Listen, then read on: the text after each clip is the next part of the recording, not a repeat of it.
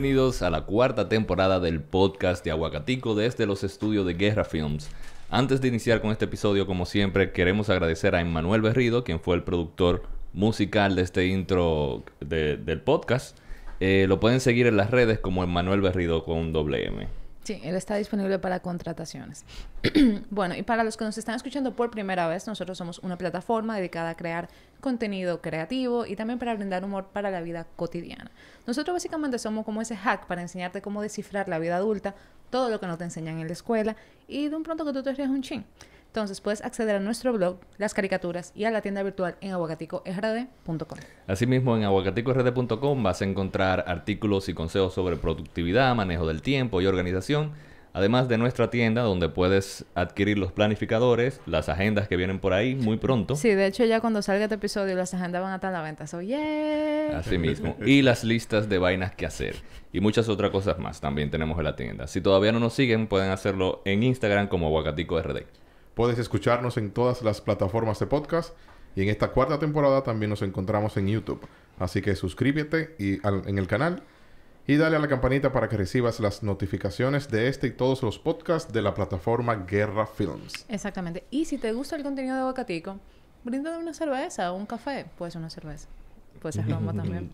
Bueno, pero básicamente nos te pedimos que nos apoyes en Patreon. Estamos disponibles en patreon.com barra aguacatico RD. Ahí tú vas a tener acceso a contenido exclusivo. Vas a poder acceder a los episodios del podcast por adelantado. En formato audio. En formato de audio, sí, exacto. Y a unos cuantos beneficios más. Así que ya saben, accedan en patreon.com barra aguacatico RD. Así mismo. Eh, Vamos a iniciar entonces. Ya arrancamos. Bien. Entonces, Hoy nos acompaña el médico veterinario de Punto Vet, Felipe Núñez, quien es amante de los animales y los aguacates, ¿verdad que sí? Sí. Exacto. Con él vamos a conversar en este episodio sobre el cuidado y la tenencia responsable de mascotas. Bienvenido, Felipe. Saludos, saludos. El doctor. El doctor. El doctor de perrito. No, doctor, like dog. Ah, doctor. Muy bueno. qué lindo. ¿Y cómo está todo, Felipe? ¿Bien? Todo bien, gracias a Dios. Y bueno, Felipe, el doctor de, nuestro, exacto, de nuestro, de nuestro, de nuestro perrito Nietzsche. sí. y, y nada, vino para acá a hablar con nosotros, a contestarnos unas cuantas preguntas de qué tenemos nosotros que saber antes de tener una mascota. Eso es importantísimo. Y Felipe, vamos a iniciar entonces. Eh, ¿Qué es lo primero que debemos nosotros tomar en, en, en, consideración antes de adoptar o comprar una mascota? ¿Qué es lo primero que tenemos que saber? Bueno, lo primero sería es dónde viven si apartamento o casa. Y que quieren, si quieren un perro mediano, o sea, mediano, grande o pequeño. Y aparte de eso, saber que cada raza es diferente, eh, tanto con la alimentación y también por a veces desarrollan enfermedades a medida que vayan ya siendo más adultos. Tienen más predisponencia de una a la otra. Por ejemplo, si consideran tener un pop, tienen que saber que los pop tienen predisponencia a hipoplasia traqueada, a problemas de traqueitis, puede también, también estar el síndrome braquicefálico, que todos los perritos braquicefálicos lamentablemente tienen ese mismo síndrome. Esos son los braquicefálicos, son los que tienen la nariz cortica. Ajá, chata. El Pau, Chitsu, eh, también está lo que es el bulldog francés, bulldog inglés. El Frenchy, ¿no? Frenchy, sé. bulldog francés. O sea, todos esos perritos tienden mm. a tener eh, problemas eh, respiratorios. Respiratorios. Sí, porque el problema traqueal sería como que la traga se, se, achata también. Y también el paladar, el paladar alongado, el paladar blando, más grande de lo normal. Y también la nariz a veces son pequeñitas. Ahora, ¿qué es lo que quiero decir con eso? Es que lamentablemente tienen que investigar antes de, ¿sabes? Antes de, adquirir una mascota. Y qué raza le gusta, también investigar. Yo, en este país, por mí, nunca se adoptaran, ejemplo, nunca se comprara o adoptaran los, los huskies, porque aquí sufren mucho. Sí. Además que tú lo tengas en un aire siempre. Pero aquí, no, sé, no, ajá, no sé si me entiendo, porque sí, y, cuando y, un husky paseando la 2 de la tarde, coño, me dan eh, ganas de matar el tiro. Sí, no, es, un abuso. Ese, claro. Es, y, y, de moda que se están poniendo los husky aquí. Sí. Hay, hay, mucha gente que tiene husky y, y realmente el perrito va forzado, va forzado. Si lo tienen en aire, no hay problema por el lío. Eh, cuando tú ves a las 2 de la tarde. Paseando con el perrito. Con esa temperatura 30 grados centígrados. Imagínate con el, la, el mismo pelaje y el lanaje. Porque la, ellos tienen una lana más gruesa que otros perritos. Ok. Y eso eh, eh, hace que tenga más calor o la temperatura más, alta. Y al final ellos no pueden sudar. Ellos hacen intercambio de calor por la boca. Por, eso, por eso siempre, lo, ve con el, la lengua Por el jadeo o por las patitas, que tienen alguna glandulita. Pero más por el jadeo que hacen intercambio de calor. O sea, por la patita pueden sudar. Un poquito, sí. porque hay hay unas glandulitas, pero sí, pero pueden sudar. Y una pregunta, ¿y los perros mestizos, también llamados los canturners o los viralatas? El Dominican Terrier. El Dominican Terrier. Esos son los mejores porque esos eso se adaptan a lo que sea. Lo que, pasa es, eh, lo ideal sería también que adopten, ¿sabes? También hay que respetar que quiera comprar, hijo, está bien. Porque si tú quieres una raza específica, si tú la vas a tener bien, está bien.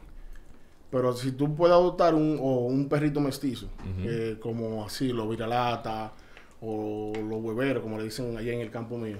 Pero que al final son mits, ¿saben? No, eh, la, la, raza viralata no existe, es mits, son mestizos. Son perros que pueden aguantar más, ¿sabes? Tienen más el, proceso inmunitario más, más amplio. Hay un, algo que se llama complejo de histocompatibilidad. Escúchame que me voy... No, no, me voy a una No, no le pare, dale. El complejo de histocompatibilidad, eso es como que hace que se pueda proteger más enfermedades y tenga predisponencia a más enfermedades que el sistema inmunológico pueda atacar. ¿Qué pasa? Los mestizos en sí son unos perros muy sumamente cariñosos. Lo único que la gente a veces les desprecia porque son mestizos. ¿Sabes? Sí. ¿Y si tú Ahora mismo hay un auge, pero hace 10 años atrás, 15 años atrás. Ah, ese mestizo, eso no es de raza. Es un viralata. Viralata. Yo siempre he tenido allá en el campo mesticito y rituales, pero aquí, lamentablemente. Una vez de que una iniciativa de que para el perro mestizo amarillo, que sea de que eh, eh, como el, animal nacional. Sí, porque ellos pueden hacer, se puede clasificar, porque cuando ustedes conocen a mi perrita Lele. Lele, sí. Eh, Lele, tiene rasgos fenotípicos o rasgos sí faciales que muchos perros mestizos lo tienen. ¿Sabe que sabe que la manchita, cosa, el hociquito larguito, todo eso. O sea que si se, pudiese... se puede hacer porque, por ejemplo, en Europa, en Europa hay clasificación de los gatos. El común europeo. Y es un mestizo. ¿Sabes? Ah, le, van a ponerle que es un mestizo común europeo. Que son gatos que tú lo puedes ver en la calle y cosas. Que no hay una que no está clasificado 100% porque tiene varias razas. Está bonito eh, Como un dominicano. Como, eso, yo una vez yo estaba pensando eso, deberían hacer eso una vez. Claro que, o sea, si tienen rasgos fenotípicos, exacto, si tienen rasgos fenotípicos que, que lo identifica a varios, tú puedes de, ahí denominar una, una, una raza. Ponerle nombre a la raza. Claro. No, ya tuviera más sentido. Pues, no sé si esto... Yo obviamente no estudié lingüística, pero supuestamente dominicano viene de dominiscanis, que dice los perros de Dios. entonces, si somos los dominicanis, entonces... Y esos son los verdaderos dominicanos. esos son los perros. y una pregunta. Eh, yo no... O sea, yo vivo en un apartamento y toda mi vida he vivido en un apartamento. Entonces, ¿qué tipo de perro yo, que no soy amante de los perros? Bueno, los perros no, los animales pero tengo hijas, entonces en algún momento querrán algo. Si es un perro, ¿qué tipo de perro yo debería tener en un apartamento? Oh, de no mayor 130 metros. Ok, te puedo recomendar perros pequeños y más que tú tienes niñas, que ya, aunque los perritos no que tenerlo cargado siempre, pero sí que ellos lo pueden manejar y que ya puedan, por ejemplo, darle educación. ¿Sabes? No lo mismo un Golden o un Doberman, correcto, que, tú lo puedes tener en un apartamento, porque tú tienes que educarlo 100%. Pero un perro pequeño para niños pequeños sería ya sea Chitsu, ya sea eh, Georgia, ¿sabes? Yorkie. Siempre la gente, los chihuahuas, siempre, o mestizo chihuahua, que son. Ah, porque aquí no hay chihuahua, aquí hay poco chihuahua chihuahua. Porque el oh. chihuahua chihuahua es como que tiene la cabeza como un. Parece un ratón, Como una manzana o, o la cabeza como una bolevilla. Es un chihuahua. Pero aquí hay muchos mestizos chihuahua. Que si tú quieres tener un mestizo, puede ser un mesticito pequeño. Pero si son de raza específica, puede ser eh, Chitsu. Eh, no te lo recomiendo porque son muy a veces muy sensibles a golpes. Más aunque sean braquicéfalos igual como el Chitsu, pero son los ojos son más brotones y tienen la presión más, más, eh, más fuerte en la cabeza. Y si hay un golpecito, como son niños, o sea, tienes un perro pequeño, pero que aguanta un poquito. Que si un día, ay, lo hay, coño. Puede ser también eh, el otro que me gusta, sí, para la casa, los Boston Terrier, que son braquicéfalos, pero son perros de buen tamaño, o sea, que no pasan, bueno, no sé cómo, o sea, aquí, aquí no puedo, bueno, pero sería como... Boston Terrier, ¿tú conoces a Max, el de Marley? Sí es un Boston Terrier. Es, un, Boston Terrier. Es un, míralo ahí. Correcto. Porque siempre, pero si no le gustan los perros braquicefálicos, Puede ser. ese braquicefálico también. Ajá. ¿Sabes? Yo estaba en la... Si no te ¿sabes? no le gustan esos perritos, y si a tu niño no le gustan, serían perritos ya puder, un perrito, puede ser también el eh, schnauzer, eh, miniatura o estándar. También puede ser un ejemplo eh, Jack, Russell.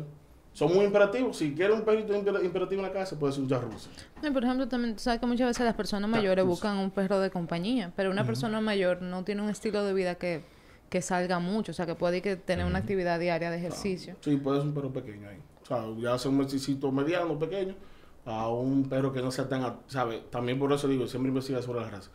Por ejemplo, yo puse Jack Russell, una, una persona mayor, no es recomendable porque es un perro muy con mucho, con mucha pila, mucha pila. Y hay que estar paseándolo, hay que educarlo. Y son muy, muy si temperamentales. si no, te desbarata la casa. Te desbarata la casa literal. ahí están los Fosterior y Jack Russell, que son parecidos. Y son muy, muy imperativos. Siempre, yo siempre le decía a los ratoneros, porque allá en el campo había, y ellos les gustaba eh, excavar, excavar, entrar pa, y buscar lo que sea. Sí, porque eso está en el código de ellos. Sí. Y entonces, ok, hablemos ahora del tema de si yo voy a, ya dijimos lo de que adoptar y comprar, pero ¿y qué tal la diferencia entre un perro adulto o un cachorro? Honestamente, ¿qué es mejor? No, eso de... si es para crear un vínculo desde pequeño, siempre tiene que ser cachorro. Para está. Está la parte humana, que uno quiere darle esa oportunidad a ese perrito de callejero de la calle, que no tiene familia, o que lo abandonaron, por decirlo así, porque a veces tienen una familia mala, pero lo abandonaron. Sería, eh, si es para dar una oportunidad a un perrito grande, ¿sabe? Un perro ya adulto, se le puede dar. Pero siempre, siempre es recomendable un perro pequeñito, porque así, ¿sabe? Se le da los comandos, los códigos que sabe, su educación desde, desde, pequeño y se crea un vínculo más grande.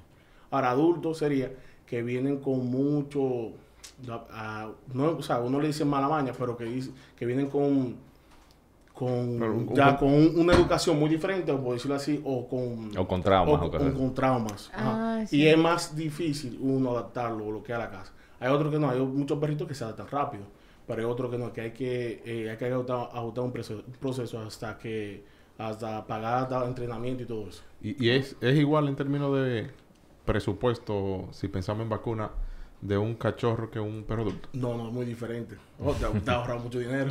¿Cuál, ¿En cuál de los dos? en el adulto. En el adulto ya, ya hay un proceso dado ahí. Ese es el tuyo. no, pero un decir, porque ya adulto, eh, ya solamente le tocaría las vacunas anuales. Cuando es pequeño, pequeño, o sea, cuando es un cachorro, hay que poner el esquema completo. ¿Sabes? Su primera dosis, su segunda dosis de refuerzo de Como las niñas. Como las niñas, sí, pero las niñas no, no, no, mm, uno eh, no la eh. recibe adulta, ¿no? Exacto. así, A menos que tú adoptes. Primero que adoptes. O sea, y adulto, porque también puede adoptar pequeñito. También, pero sería un adulto, además de un año, que tenga su esquema completo y que esté castrado también. Por supuesto. Sobre todo. Pero la parte de, de, la, de la vacuna es un esquema completo, como son pequeños, como son cachorros, que dura de, de dos meses a dos meses y medio aproximadamente. Depende si lo ponen cada 15 días o cada 21 días. Ok, ok. Y mira, ¿cuándo, ¿cuándo es seguro sacar a pasear a los cachorros? Eh, al parque o a la calle. Yo siempre digo cuando ya tenga su esquema completo de vacunación. Ya eso es a partir de los cuatro meses. Cuando si se empieza eh, a partir de los 30 días a vacunarse, con su vacuna al día, de 30 a 45 días a ponerse su, a, su vacuna, ya a los cuatro meses tú lo puedes sacar. O de tres meses y medio a cuatro meses. ¿Por qué? Porque hasta que no se agote el, lo que es la, la vacunación, el ciclo de vacunación, el animal está predispuesto a padecer cualquier enfermedad, como el distemper, el parvovirus hepatitis canina. Y el parvovirus es muy peligroso. Sí, eh, la mortalidad es muy ligeramente alta, puede ser de un 70%. Wow. El distemper, la mortalidad no es alta por la morbilidad, que se puede contagiar con facilidad, es alta. Pero lamentablemente el distemper, cuando el animal ya tiene un proceso neurológico, casi siempre se pone a dormir. Oh, ya. Sí. Y queda con muchas secuelas. ¿Cómo, cómo, se contagia? ¿De otro, de otro perro? Ah, mira, eh, esos virus normalmente están inocuos, están en el ambiente. Okay tú lo puedes llevar en la ropa tuya, como fómite. ¿Sabes? Fómite es como que tú lo transportes en, en, los tenis, en la ropa. Un perrito que tú tocaste en la calle, que tú no sabes si está al día la vacuna no. O sea que aunque no saco el, el cachorro a pasear, tengo, que tener la higiene en la casa. Sí, yo le digo siempre a la persona, si tiene niños o la misma persona, no toquen ningún animal en la calle. O sea, mientras no se complete el esquema de vacunación. Si tiene perro adulto, trata de no sacarlo. ¿Sabes? Para que no lleve, como el perrito siempre está oliendo. Imagínate que viene un perrito de feco aquí que está incubando un, el virus, de un ejemplo, parovirus, y viene, va a oler, y después pisa y después lo lleva a la casa. Ya, ahí está. Ahí está. O sea que si tú tienes un cachorro y tienes un perro grande, trata de tampoco de, sacarlo así, al, grande. Y si lo va a sacar, tiene que ser como, como rejugar con eso ahí, como que ahí mismo y para atrás. ¿Sabes? Como no una vuelta así. Como... No vueltas muy largas, ni que se puede poner mucho. Que no se exponga así mismo. Y una pregunta, eh, también, ¿a qué edad es ya recomendable uno poder retirárselo de la madre? Porque muchas veces, por ejemplo, uno compra una camada o hasta adopta eh, uno que está todavía, que está lactando.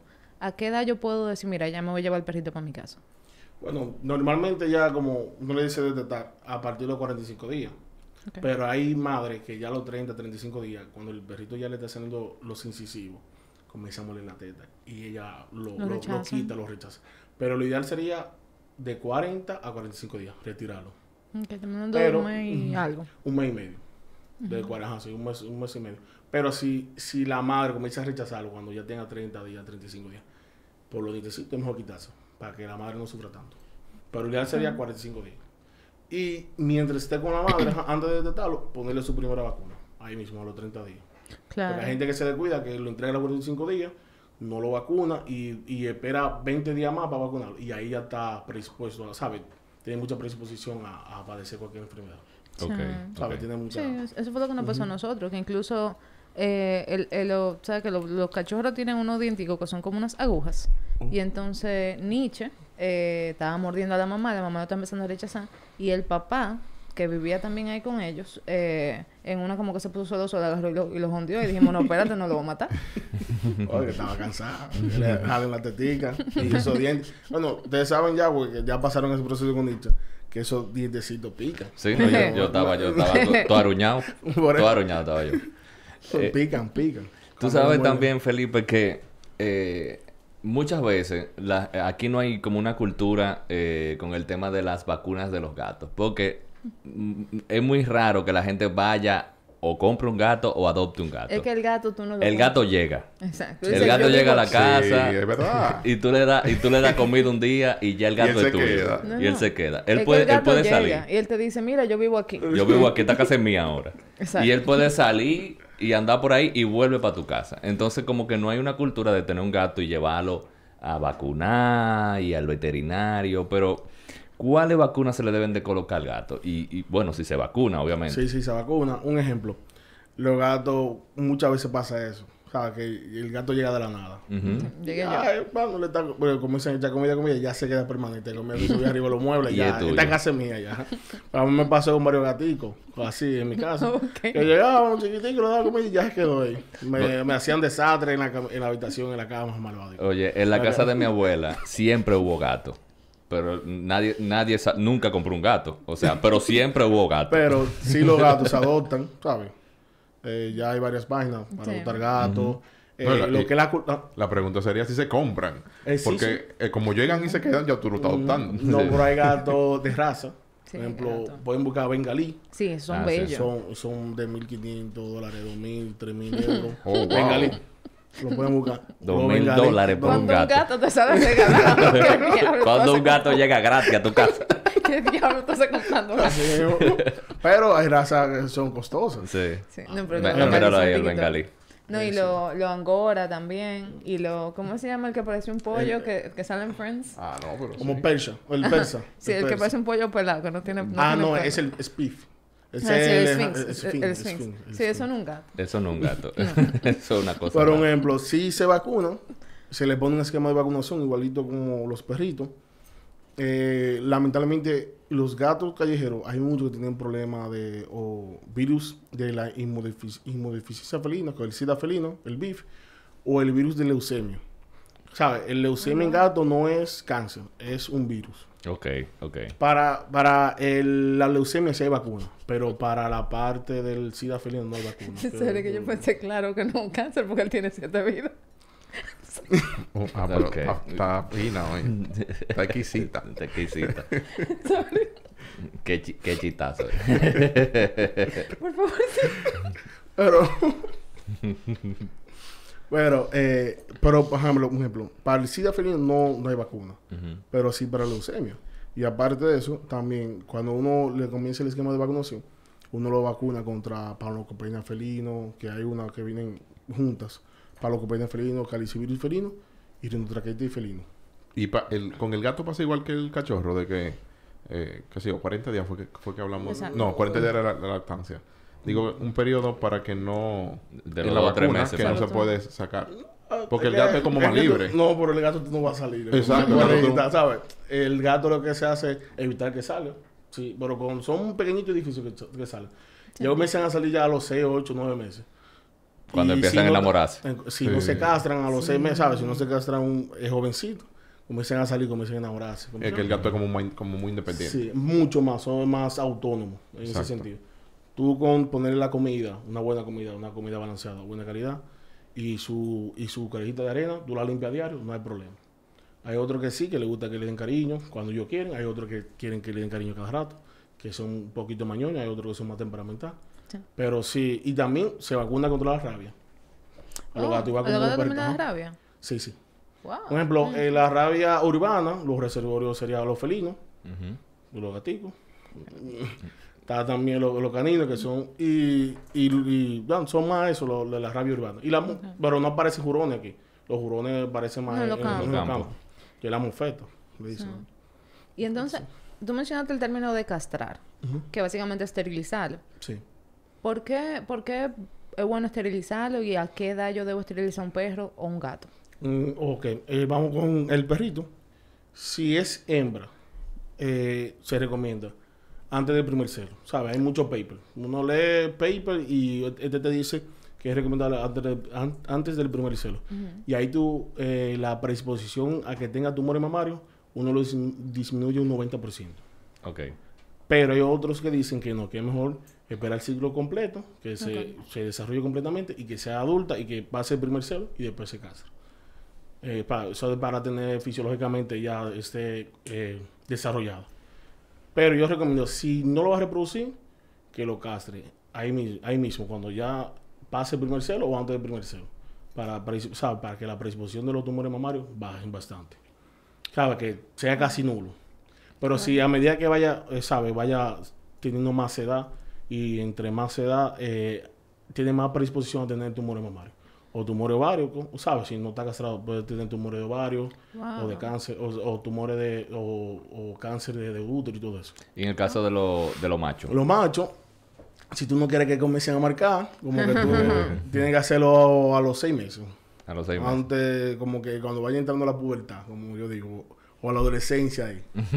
Porque está ese proceso, sí mismo, yo lo pongo, yo siempre digo a la persona que comparen como, como si fuera, ¿sabes? Como una persona que, que, que va entrando, es un niño, ahora es un niño, después viene que es adolescente, después viene la pubertad, y así mismo pasa con los perritos. Que al principio es un niño jugando, jugando, pero después viene, se pone más temperamental, después comienza a marcar, quiere buscar una noviecita. Empieza a pelear con otros perros. ¿Qué, edad tiene Nietzsche? Nietzsche, bueno, ha cumplido dos años. Ya un adulto ya. Ya un adulto. ¿Eso es adulto ya? Sí, sí, ya a partir del año. Depende de la raza, uno lo considera adulto ya. Raza pequeña, a partir de los 10 meses, 12 meses, es adulto. Razas grandes, a partir de los 18 meses, uno lo puede considerar adulto también. Nietzsche es un estándar mediano. Pero sí, sí, él, él le acogió con marcar. Sí, si alguien en nuestra audiencia tiene un schnauzer mediana, por favor nos avisa porque... Eh, está sí, buscando eh, novia. Hay, sí, estamos buscando novia. Y a propósito de eso, ¿cuándo eh, sería ya bueno cruzarlo? Eh... Oh, no. Eh, las hembras, si son las hembras, si se van a reproducir, ya, ya pasó la parte de castración. Si se van a reproducir, sería después que pase el primer celo. ¿Por qué? Porque ahí ya está más desarrollada hormonalmente y también físicamente. Hay veces que hay personas que se descuidan y, en el primer celo queda preñada. Y cuando pasa eso, a veces mm. viene que hay que ser necesaria Claro. Porque a veces, o si no hace un síndrome de cachorro único, que solamente tiene un solo cachorro y hay que ser obligatoriamente. Ya. Porque crece muy, muy grande y a crecer tanto, es, imposible que lo que Claro, es como un adolescente que tiene, que tiene niños, eh, obviamente está, no está, totalmente desarrollada y, y, le puede causar problemas. Ya el, el, machito puede comenzar a cruzarse, para no decir otra palabra, a cruzarse ya a partir del año, ¿sabes? Si es perro estándar o mediano o pequeño, ya a los 10 meses puede embarazar fácilmente. Pero ya a partir del año ya es un hombre. Un hombre que preña. Pero no lo mantiene, esa Sí, lo preña y se va por ahí al maldito. Una ligera diferencia. sí, así. Oh, santo padre. Bien, entonces, ¿cada cuánto tiempo nosotros tenemos que llevar una mascota al veterinario? Porque eso es que ya no estamos ya era de, de, por ejemplo, mi abuela, que mi abuela dice, no, pero tú le echas los huesos y ya, ¿qué es lo que...? Sí, ejemplo, antes el, los perritos, los, los perros, así, eran en el patio hace 15, 20 años atrás, la, la cultura eh, era muy, era muy, muy, ¿sabe? Muy escasa que una persona le gustara tener un animal en, bien, en buen estado. Muchas, Muchas personas sí, que le gustaban tener sus animales porque tienen a veces por la misma educación, pero la gran mayoría a veces, hace 10, 15 años atrás, era muy diferente que ahora. Ahora, gracias a Dios, ¿sabe? Ya la persona tiene más... Más eh, conocimiento. más conocimiento, son más humanos hacia los animalitos. Ya no lo tratan como, no sé, no, no, no como animal, sería como una cosa como que no vale nada. Que ya en esa parte ya se está evolucionando. Pero, eh, ¿cuál fue la pregunta? cada, cada, tiempo va al veterinario. Ah, ok, sí, sí, porque que me ven una ahí. Es un lío. no, no, no, no. Que, cada tiempo? Eh, un, paréntesis. Realmente, miren, Felipe es de verdad el veterinario que ama a los animales. O sea, él es Dr. Dolittle. Yo estoy seguro que, yo estoy seguro que él habla con Nietzsche. En lo que uno no lo ve, yo estoy segura de que sí. Pero oh. eso es lo que tú quieres con un veterinario, créeme. Un ejemplo. Eh, ya las visitas, si, es, si son cachorros, eh, sería hasta que complete el esquema de vacunación. Después del esquema de vacunación, sería cada tres meses para el vermífugo, aunque sea cada tres meses. Cuando es adulto, así mismo. Pero cuando ya pasa de, de los cuatro años, cinco años, eh, cada seis meses es recomendable. ¿Sabes? Sin, sin tener nada. Para hemogramas, químicas, ¿sabes? Para analítica. Porque ahí uno detecta, comienza a detectar enfermedades tempranas, ya sea problemas renal, problemas hepáticos y todo eso. Gastritis. Y gast bueno, ya eso cuando es pequeñito también, o sea, cuando eso cuando cursa, pero sí, sí, eh, cuando son pequeños, aunque sea una visita, la visita siempre es un recurrente cada tres meses. Si no lo hacen, es recomendable que lo hagan, que no lo desparasiten, ¿sabes? Que aunque sea lo lleven, ah, mira, le toca vermífugo, pero lo traje.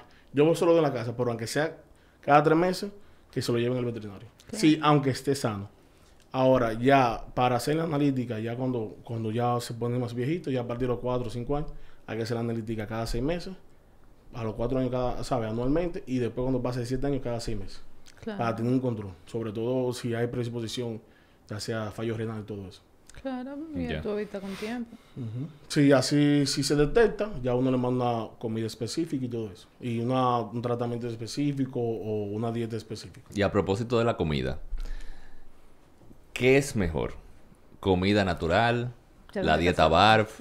¿La comida eh, preempacada? Porque hay mucho mito con eso. La gente vive diciendo que no, que esa comida preempacada. No, eso es como, eh, es como el ateo y, el, y el creyente. igual como el... Eh, porque es así, siempre va a haber ideas encontradas. El ateo creyente es parecido. es igual como el vegano y el que come carne. Y el que come carne. El carnívoro.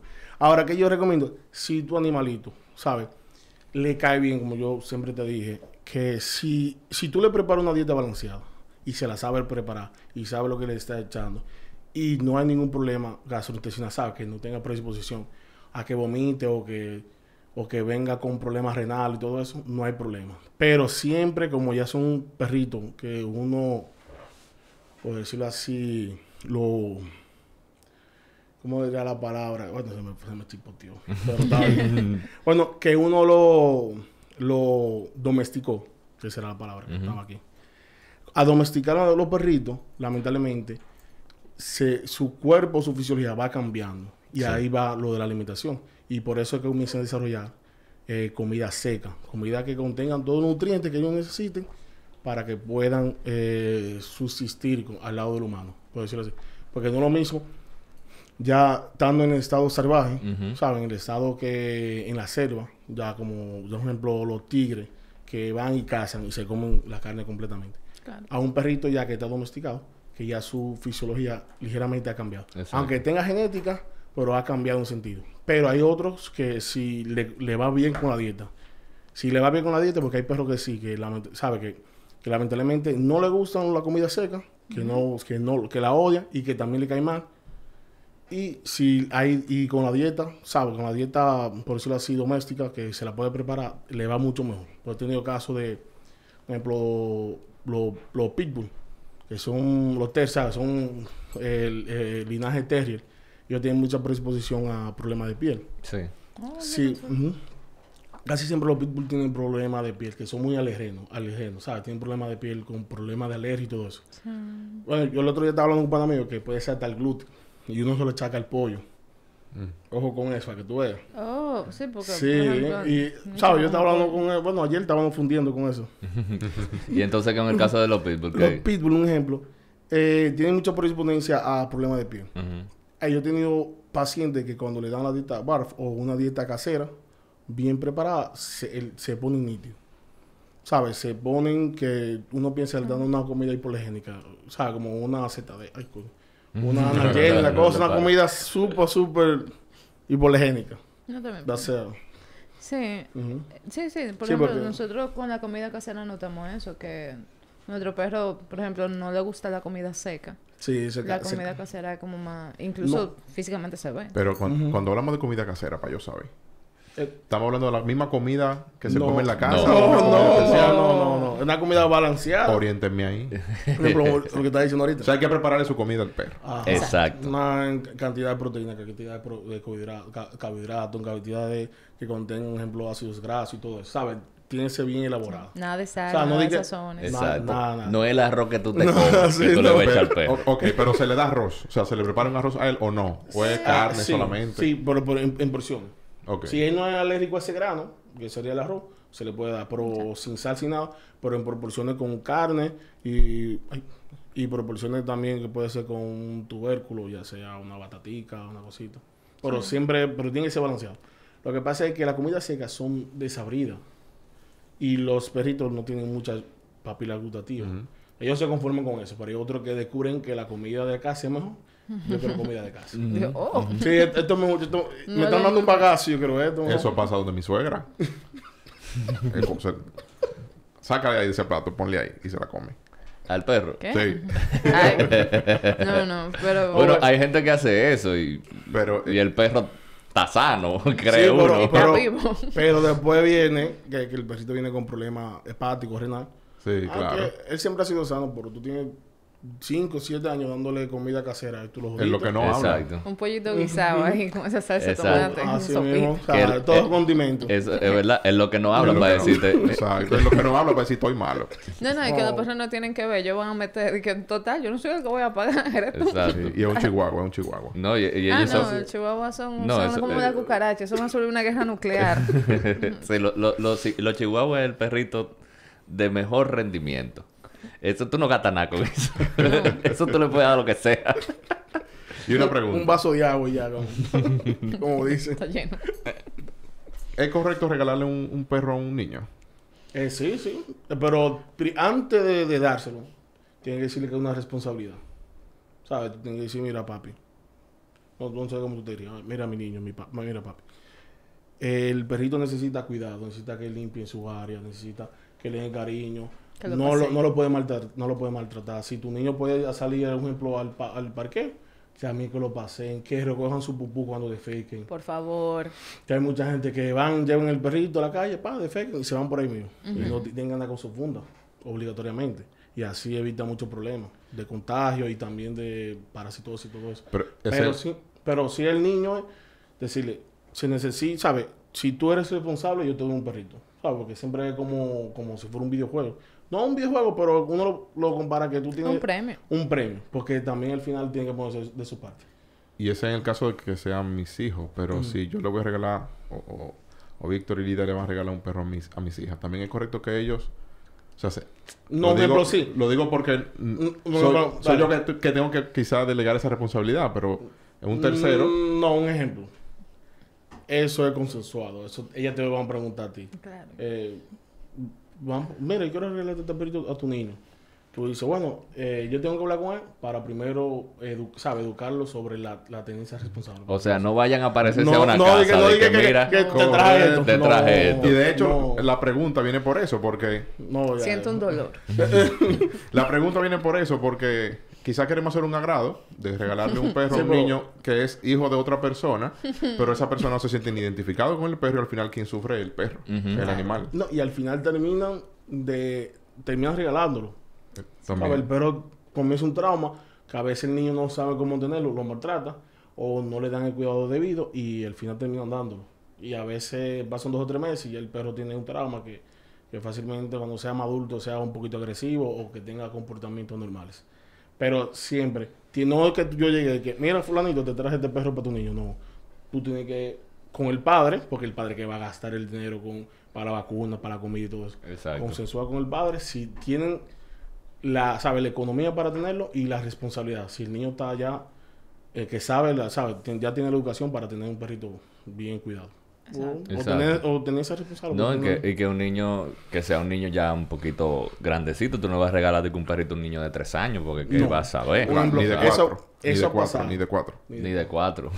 que cuatro eh, mira la cámara y ni de cuatro. ni de cuatro. Para que no inventen. Por favor. Un ejemplo. Eh, a veces se lo quieren dar a niños pequeñitos de 3, de 4 años. Y eso es un error. Porque el niño todavía no tiene el conocimiento de, tener un animal, de un perrito. Y ellos agarran, lo aprietan, lo tiran. Y por eso a veces lo matan sin querer queriendo.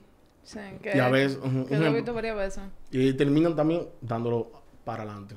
Porque el niño no lo puede tener. No, y, ya cuando tú pasas un perrito así para adelante, ya el perrito está traumado. Tú le vas a poner la mano y el perrito de una vez hace así. Y, el, el niño también puede, quedar traumado porque no, no, quería... O sea, fue por accidente. No fue su intención. Entonces... Pero si es jovencito, no... ¿Sabes? Si es un niño de 3 años, no, no lo va a tener... No lo recuerda. No lo va a recordar así, como que no, no va a ser tan traumático. Si es de 7, 8 años, es más. Sí. Ahí sí. Claro. Es más traumático. Por ahí, que ellos lo hacen, no lo hacen intencional, lo hacen sin querer. Cuando son pequeñitos, así de 2, 3, 4 años. Claro. Entonces, y si una persona quiere encontrar los servicios tuyos, eh, hacerte consultas, ¿dónde te pueden encontrar? Oh, espérate, se ve aquí. Punto vet. sí, sí, no, pero las redes. oh, ¿Dónde están ubicados? ¿Dirección? Okay. Eh, estamos ubicados en la calle 7, número 4, Los Prados. Cualquier cosa, estamos ahí, ya te ah, sabes. cerca.